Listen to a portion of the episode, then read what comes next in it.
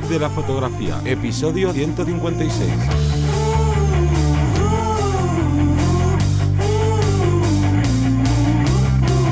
Bienvenido bienvenida al podcast que te enseña a vivir de tu pasión, es decir, vivir de la fotografía, donde semana tras semana te traemos todo lo relacionado con el mundo fotográfico como negocio, ya sea la parte de marketing, de posicionamiento web, de búsqueda de clientes, de cómo tratar pues, con estos clientes, de cuánto cobrarles y bueno, un largo etcétera. Pero me voy a presentar, yo soy Johnny Gómez y antes de dar paso a Teseo Ruiz, hay que explicar que este podcast es especial porque no solo estoy con Teseo, sino que también estoy con Iván, Iván Orange, que se va a presentar. Muy buenas, Iván. Hola, eh, Johnny, ¿qué tal está? Un saludo y encantado de estar por aquí. Nosotros igual, estamos encantados.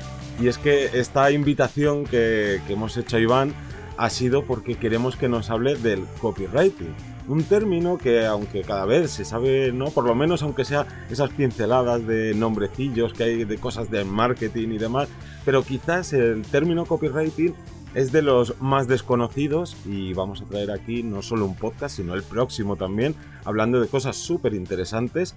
Pero antes de todo esto, vamos a hacer el call to action, así que te deseo si nos cuentas de qué se trata. Pues como todas las semanas venimos a contaros un poquito más sobre nuestra academia online, que ya sabéis que por solo 10 euros mensuales, lo que son 33 céntimos al día, podéis tener acceso a un montón de cursos especializados en marketing y en técnica fotográfica, los dos gran aliados para poder, pues, tanto vivir de la fotografía o sacarte un beneficio económico o incluso eh, ir viendo cuál es nuestro camino en, en el mundo de la fotografía que muchos y muchas que nos estéis escuchando o viendo estéis siempre ahí con el come come, ¿no? Queremos, quiero avanzar un pasito más, bueno, pues ahí tenéis nuestro, nuestra academia en vivirdelafotografía.es y con estos contenidos que, que, estamos trabajando semanalmente, pues vais a ver también un poco toda la parte del interior de, de, la academia. Hoy, como bien decía Johnny, tenemos esta parte de copywriting que, bueno, que nos vas a contar tú, Iván, yo creo que mejor que tú que nos cuentes un poco más o que nos definas, ¿no? A lo mejor que yo creo que para empezar puede ser buena idea eh, qué es esto del, de copywriting o, para qué se aplica. Sí, sí, pues mira, muy, muy rápido. El, copywriting, para el que no sea muy amigo de los términos en inglés, el, el, sinónimo en español sería redacción publicitaria. Entonces, básicamente, la redacción publicitaria consiste en escribir unos textos que van orientados a que el usuario que lo lee haga una acción concreta. Y generalmente esa acción es una compra. Eh, es decir, mm, el, copy es el, texto que nosotros utilizamos para vender directamente un servicio, un producto o, pedir incluso que el usuario, el usuario haga cualquier otra acción como rellenar un formulario, como llamar a un teléfono o lo que sea, ¿no? Pero es un texto que va orientado a conversión, a conseguir una acción. Claro, eh, y además esto es clave para el tema que vamos a hablar hoy, que es básicamente el copyright que se necesita dentro de la home. Porque claro, la home es eso primero que ve ese posible cliente cuando entra a tu web, ya sea de casualidad o porque te ha visto en alguna red social y quiere saber un poquito más de ti. Y claro, va a la web y ve esa página principal. Y si en esa página principal, pues tenemos unos textos que no están orientados, como bien decías, a conseguir esa conversión, ese contacto o que esté ya convencido de, ¿no? De que eres tú el que necesita para, ¿no? para ese trabajo fotográfico, pues mal vamos. Y sin duda, para mí es una de las asignaturas más pendientes que tiene la gente, porque a lo mejor tiene unas fotografías preciosas, unos servicios pues con unos precios adecuados para ese tipo de cliente, pero claro, llega ahí a la home y se encuentra con pues unos textos que, que la verdad es que no son nada adecuados. Claro, claro, es exactamente eso. Además, la home tenemos que tener en cuenta que es la, la, puerta de, entrada a nuestra casa digital, ¿no? Entonces, como la primera impresión que, que se lleva un, un, usuario la primera vez que, que, no, que interactúa con nuestra marca, con, con, nosotros, ¿no? Con el negocio. Entonces, claro, esa primera impresión, pues en Internet, donde todo está tan saturado, donde hay tantísima competencia y donde hay tantísima imitación entre, entre negocios de un mismo sector, tenemos que hacer lo posible para en unos poquitos segundos eh, decirle algo al usuario que sea diferente a lo que le esté diciendo el resto de la gente, ¿no? De la competencia o lo que sea, y que además ese, eso que sea diferente le interese y que siga leyendo un poquito más para, para que luego diga, joder, a ver qué me va a contar esta persona porque me interesa. Y luego ya saber canalizar eso eh, preferiblemente en que la persona te contacte, eh, o como veremos ahora, otra opción, ¿no? Que es la de poder captar su email y poder tener por lo menos esa, esa vía de contacto alternativa para no arriesgarte a perder la visita y ya está, ¿no? Entonces sí, esto puede ser, puede, puede ser, digamos, crucial para cualquier estrategia de marketing, de publicidad, eh, presupuesto que hayas invertido en anuncios o lo que sea. Claro, y además yo creo que, que, otro de los grandes problemas que hay en fotografía a la hora de crear o diseñar la página web es de qué voy a meter en, ¿no? en esta home porque además eh, creo que es súper importante el concepto este también, pues para la gente que le gusta y que no le gustan los, los anglicismos, el about the scroll, ¿no? Ese primer pantallazo que ves de, la web que, que, muchas veces se utiliza únicamente para que se vea una foto preciosa en la que no hay ningún texto. Entonces, cuéntanos un poco cuáles crees que son la, ¿no? las claves que tiene que, haber dentro de, una web, en este caso de la home.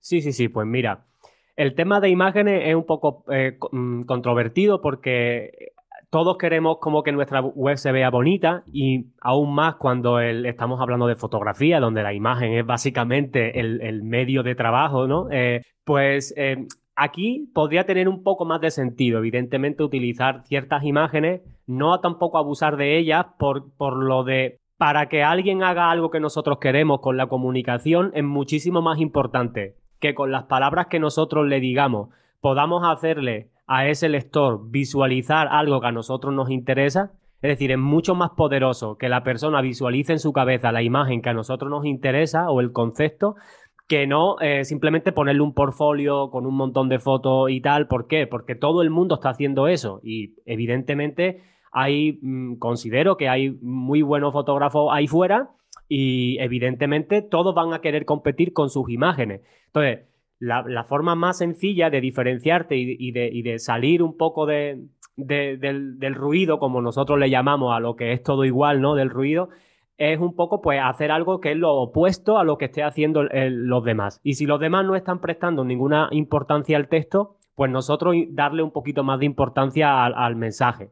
Entonces, ¿qué, ¿qué, se puede hacer? Lo primero, yo diferenciaría el objetivo que queramos con la home, eh, porque aquí hay como dos cosas principales. Por una parte, eh, dependiendo de si nosotros estamos captando tráfico mm, a nivel de SEO o a nivel de tráfico de pago, pero que es tráfico que sabemos que viene con una intención de búsqueda muy, muy, muy, muy mm, clara, como por ejemplo eh, contratar un fotógrafo para bodas en Madrid, me, lo invento. si, si, si tú sabes que el tráfico te está llegando por ese tipo de búsqueda, una opción podría ser, que sería la más arriesgada, tratar de con ese primer mensaje, ese primer impacto, llamar lo suficiente la atención para que la persona eh, luego tú le dejes un formulario o un teléfono y te contacte.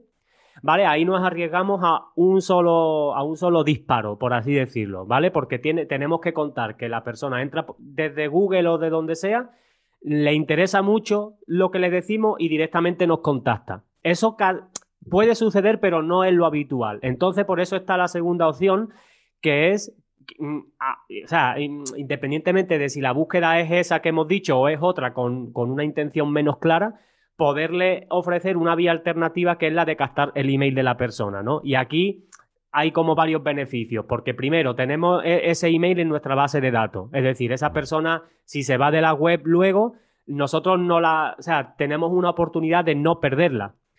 Eh, ¿Qué pasa? Que si esa persona está leyendo tu web, pero le surge cualquier contratiempo, le llaman a la puerta, viene el, repartidor, le llaman por teléfono, mm, se tiene que ir por lo que sea y cierra tu web, a lo mejor ya luego no vuelve. No tienes otra vez la oportunidad de que vuelva. Y a lo mejor se ha ido sin, como le ha surgido una urgencia, sin contactarte. Entonces, por eso, plantearse la opción de captar un email para luego poder volverle a contactar a esta persona es muy interesante porque tenemos a esa persona guardada, como digo, en una lista nuestra privada y luego le podemos volver a reimpactar. Podemos mandarle, incluso podemos dejar una automatización de 5, 10, 12 emails, correos que se van enviando solo, sin que nosotros hagamos nada, cuando alguien entra en esa lista y que en esos emails le contemos algunas cosas más sobre nuestro trabajo, sobre los problemas que solucionamos, etcétera, y ofrecerle en esos emails la posibilidad de que contacte con nosotros. Pero por lo menos ya tenemos la oportunidad de hablar más con esa persona y no arriesgarnos a un solo intento, ¿no? Eso sería como...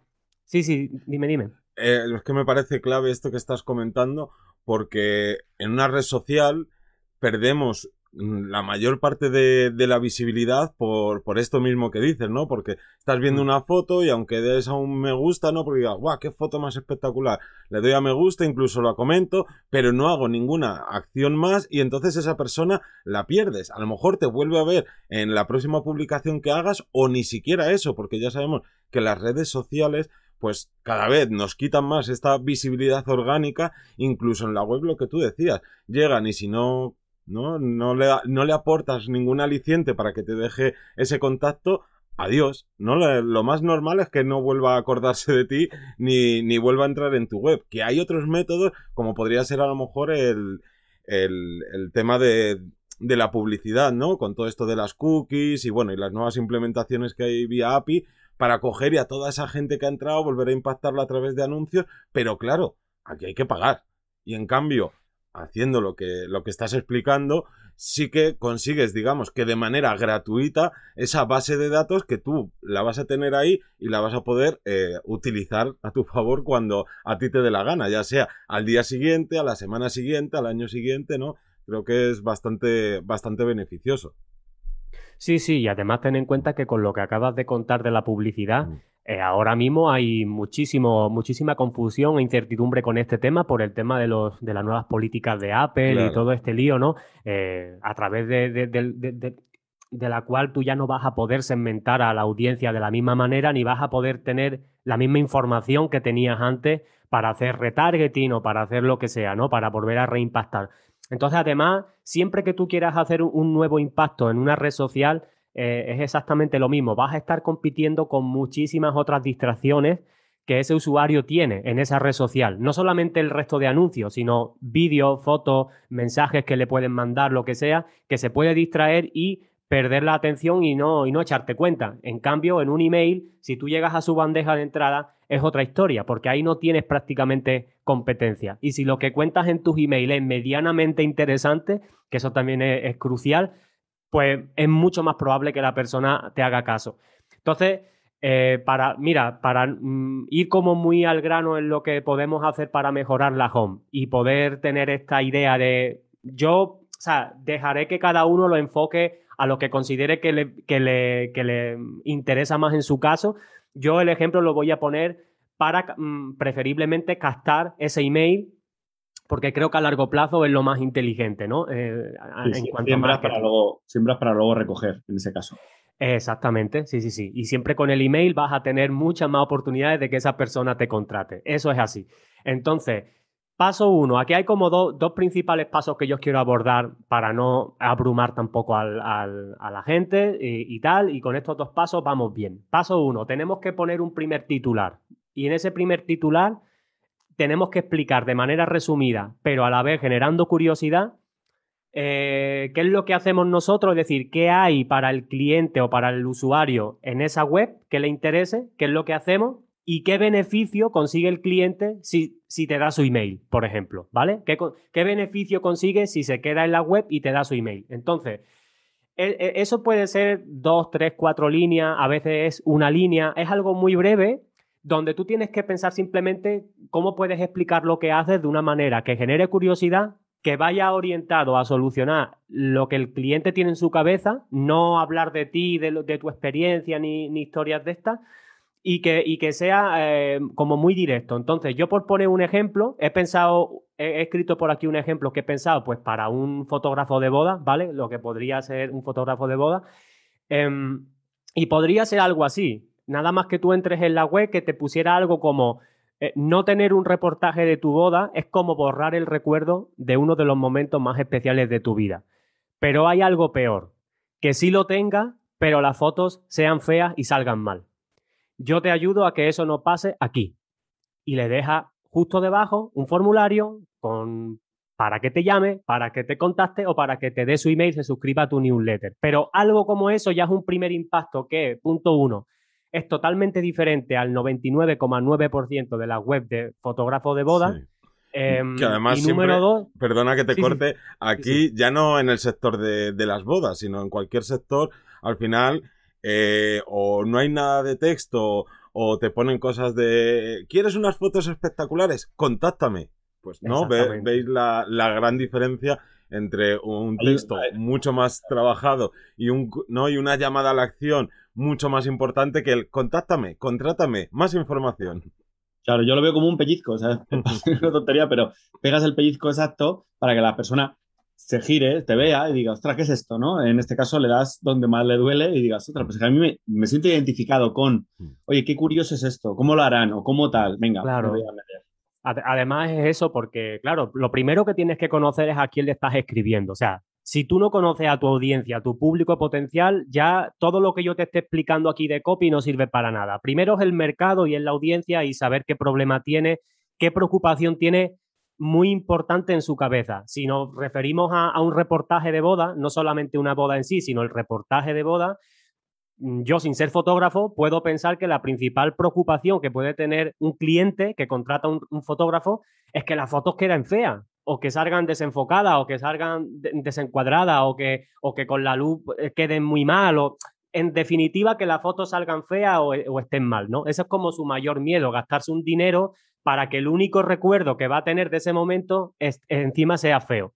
Entonces, eh, atacándole entre comillas por ese, por ese ángulo, eh, es muy difícil que alguien que está interesado en contratar un fotógrafo de boda no, se, no lo lea y diga, ostras, quiero saber más. Porque además es lo que decía antes, no solamente se lo has vendido, entre comillas, con una imagen tuya de un súper bonita, espectacular, como hacen el resto de personas, sino que con esa frase tú le has hecho visualizar a esta persona cómo podría ser ese momento eh, en el que se gasta un dinero en un reportaje, está muy ilusionado, tal, el único recuerdo de uno de los momentos más especiales de tu vida, tal, y luego ese reportaje no es lo que tú esperabas, es feo, las fotos son feas, no te gustan. Le has dibujado un poco esa imagen en la cabeza, entonces la persona ya sabe que necesita mm, tener más información porque quiere solucionar eso, ¿no? Eh, entonces le has hecho consciente del problema y de cómo tú lo solucionas. Entonces ese es el primer paso. Hay un segundo paso que podría ir después de este, que es, vale, ya le has hecho ese primer impacto, le podemos hacer un segundo enfocándonos en ese regalo, eh, en ese intercambio que podemos hacer, lo que se llama en marketing lead magnet, eh, ese intercambio de, oye, yo te regalo algo gratis que es útil para ti, esa es la, la idea, que es útil para ti, y tú me das tu email. Entonces, em, primero, para crear un buen lead magnet tiene que ser algo que se consuma muy rápido. Actualmente el, el consumo de la información se ha acelerado muchísimo y un lead magnet que sea una hora, dos horas, tal, tendría que ser algo muy, muy bueno realmente para que alguien se tome el tiempo. Entonces, ideal que, sean, que se pueda consumir en 15-20 minutos. Da igual si es un ebook, un PDF, si es un audio, un vídeo, da igual. Lo ideal es que se consuma rápido y punto dos, que aporte un pequeño consejo que a ese cliente potencial le, sea útil. Vale que no va a ser un consejo de la leche porque evidentemente es gratuito y no vamos a regalar nuestro trabajo ni mucho menos, pero sí que algo que tú digas, me aporta algo, me ha merecido la pena dejarle mi email porque esto me aporta algo. Y para poner, para seguir con el ejemplo de, del fotógrafo de, de boda, eh, yo, por ejemplo, he pensado en dos posibles lead magnets que podrían funcionar, ¿no? O que a mí se me ocurrirían hacer, ¿no? Uno está más orientado a, a, a mi, a yo como fotógrafo, digamos, y otro está orientado a no, no es un consejo directo como de fotografía o de imagen ni nada, sino que está relacionado con la boda en sí misma. Entonces, por ejemplo, un, un interesante podría ser entregarle un descargable eh, a la persona, con, por ejemplo, con las mejores localizaciones para hacerse las fotos de, de, de su reportaje, ¿no? Tú que eres fotógrafo, que conoces un montón de localizaciones, que has tenido clientes, que has ido a un montón de sitios, has hecho una selección de los lugares como más exóticos o que parecen como más paradisíacos o lo que encaje mejor con tu tipo de cliente, has hecho una selección y oye, si te vas a casar y quieres un, una localización espectacular para tu reportaje y sin gastarte, sin tener que irte muy lejos, tal, no sé qué, eh, déjame tu email y me dices de qué ciudad eres y te mando, por ejemplo, un resumen con las localizaciones más guapas que haya cerca de donde tú vives. Y eso podría ser algo súper interesante para la gente, porque le solucionarías un problema real, que es dónde me hago la foto. Y otro posible lead magnet podría ser, por ejemplo, no enfocándolo tanto en la foto, pero sí tú imagínate que como fotógrafo de boda eh, has tenido o, tienes contacto con otros profesionales del sector de, de las bodas, ¿no? Y puedes tener información ahí interesante. Pues mira, otro ejemplo es darle un pequeño consejo sobre, oye, ¿cómo te puedes ahorrar el 10% o hasta un 10% de tu presupuesto de, para tu boda eh, sin perder la calidad de nada de lo que contraten, ¿no? Me lo invento. Podría ser otra idea, ¿no? Por ejemplo, tú puedes estar en contacto con wedding planner o con, o con restaurantes o con otro tipo de negocios donde tú al cliente le puedes decir, oye, mira, te voy a dar un consejo de cómo planificarte para que por lo mismo calidad que tú quieres te puedas ahorrar un 10% o un 15, un 20 o un 5 o lo que tuviera sentido, ¿no? Pero esos dos tipos de regalos, por ejemplo, son dos ejemplos. No quiere decir que nadie tenga que usar esto, porque además yo los he creado sin yo ser fotógrafo y sin estudiar bien el, mercado. esto me salió sobre la marcha. No, y, pero... y, son dos muy buenos ejemplos, pero eh, tú has dado la clave, que es de tienes que conocer a tu tipo de cliente. Porque si tú no sabes o no conoces realmente a quién te estás dirigiendo, pues al final puedes hacer lead magnet que, bueno, que le puedan interesar a un grupo de personas X, pero que ese grupo de personas no estén interesadas en contratarte o no necesiten tus servicios. Así que, aún así, me parecen que son dos ejemplos muy potentes y que yo al menos eh, eh, no, no, he visto que nadie los, nadie los esté utilizando. Y que luego también otro detalle, que sean de valor. O sea, eh, se nos, nos mira la cabeza, parece que es como que tenemos que engañar, venga, yo te doy esto y tú me das esto si es de valor, si, es, si realmente eh, tiene su curro previo, si realmente, como dices tú, las localizaciones son buenas, eh, he aprovechado allí, incluso puedes aprovechar con tus propias fotos, ¿no? Mira, esta es la localización y yo hice estas fotos espectaculares, ahí ya le estás colando, joder, lo bueno que eres tú o el buen resultado. Entonces, tiene que haber un contenido de valor para que esa persona le dé, le dé pues, el valor que se merece y diga, vale, vale, es que este tío sabe de lo que habla, es que realmente no me está dando cualquier cosa, no me vale tendencias en por ejemplo, en bodas, ¿vale? ¿Qué tendencias? Si te pones eh, las tres tendencias que has cogido un artículo de, que has visto de hace dos años. Exactamente, tal cual lo dices, vamos. Eh, aparte de que te diferencias del resto de gente que está compitiendo por, por lo mismo que tú, que es por la atención de la persona, le estás aportando algo que la persona ya te lo va a querer recompensar de alguna manera, porque porque, joder, le, estás aportando algo de verdad. El lead magnet tiene que ser útil. Es que si tú no, no aportas algo útil, al fin y al cabo da igual los reclamos que tú hagas o cómo intentes captar la atención, porque las personas luego se van a dar cuenta, la gente no es tonta, evidentemente, y, va a decir, oye, pues a mí no me merece la pena quedarme aquí en tu newsletter o que tú luego me cuentes lo que haces porque no me interesa. Entonces, pues en ese, has dicho un punto interesante, Teseo, porque, por ejemplo, con el, con, el, con el ejemplo de las localizaciones, sí que es cierto que al tú darles esas localizaciones ya les puedes enseñar de manera indirecta las fotografías que tú has hecho en esas localizaciones y le estás vendiendo tu servicio sin vendérselo, que es muchísimo más elegante que querer decirle simplemente, oye, mira, yo soy fotógrafo, eh, hago este tipo de fotos, eh, eh, cobro tanto y tal, y contrátame, ¿no? O sea, pues no, yo te voy a enseñar algo muy guay que a ti te puede solucionar un, problema que es dónde hago la foto, pero es que además los ejemplos te los voy a poner con mis propios reportajes para que veas que trabajo bien, ¿no? Y, crearte ese gusanillo y que luego cuando me digas, oye, eh, ¿y tú cuánto cobras? Tal, bueno, pues ya tienes la venta casi hecha. En ese punto tienes la venta, cuando el cliente da el primer paso, es mucho más fácil cerrar la venta que no cuando tienes que darlo tú. Entonces sería un poco esta la filosofía de, la home, ¿no? Con estos dos simples eh, bloques, el primer impacto y este segundo, y, después de decirle lo del regalo y tal, volverle a poner el formulario abajo, luego la home sí que le puedes añadir más cosas si quieres, la puedes complicar lo que te dé la gana, pero no es necesario. Para este objetivo, con esos dos bloques y tenerlo muy bien definido, eh, puedes captar un montón de, de emails si tú ahí le metes tráfico de gente interesada y con el lead magnet que hagas, y si merece la pena, ya mucha gente te puede contactar sin tú volverle a reimpactar. Pero si no te contacta, ya todavía no has perdido la, o sea, no, has perdido la oportunidad. Tienes ahí el email, ¿sabes? Para, para seguir contactando. Sí.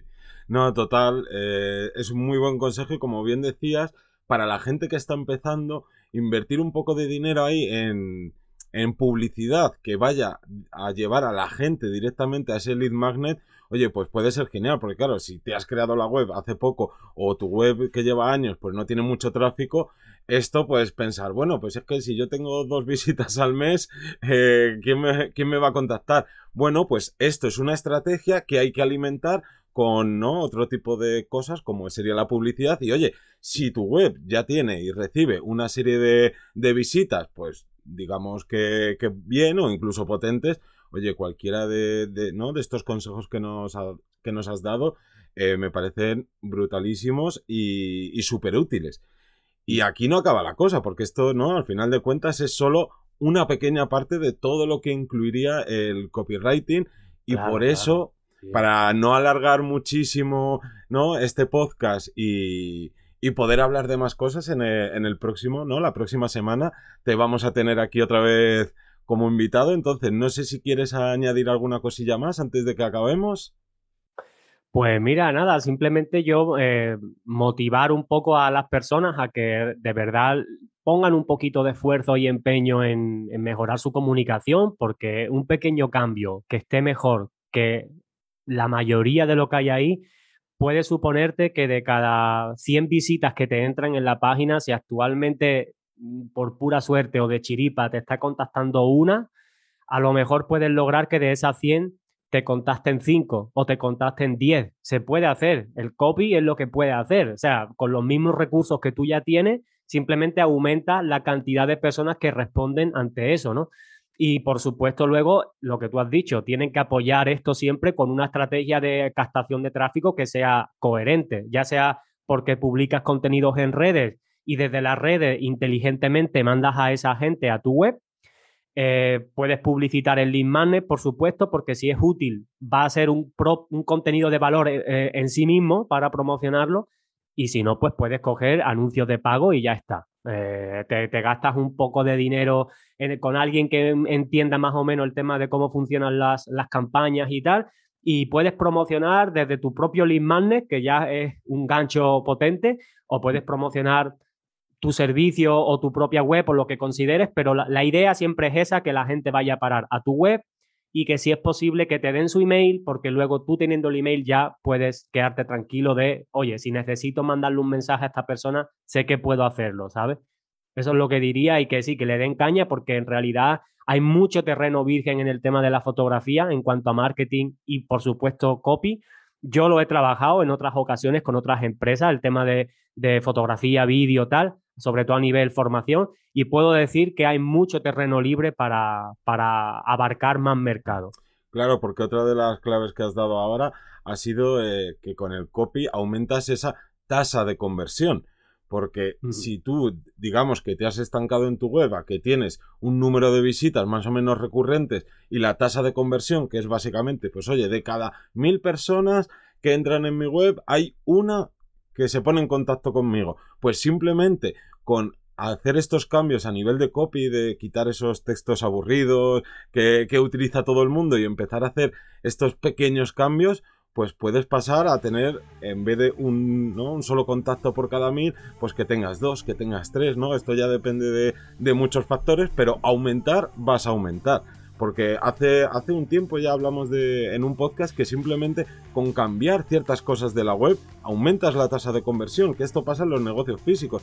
Cuando renuevas, ¿no? Eh, cambias tu tienda, la, la pintas, le cambias la decoración y tal, la gente se vuelve a fijar otra vez un poquito más en ti y vuelven a entrar a, a la tienda que a lo mejor hacía tiempo que no entraban. Y con la web pasa lo mismo. Así que yo creo que, vamos, darte las gracias por estos súper consejos. Y claro, Nada hay que recalcar que no son consejos de alguien sin más, sino que, claro, tú eres un profesional en este ámbito, que trabajas de ello y, que, bueno, que estamos ahí deseosos de, de, poder hacer el segundo podcast contigo porque el tema que traemos es algo, eh, si esto es fundamental, lo otro casi que que más, no solo porque este no tenga esa importancia, sino porque en el otro ámbito, que no quiero desvelar para no hacer spoiler, es donde yo creo que poquita gente sabe, sabe hacerlo bien. Y es una de las partes principales también para conseguir trabajo o conseguir nuevos clientes. Pero eso lo vemos la próxima semana, no destapes nada.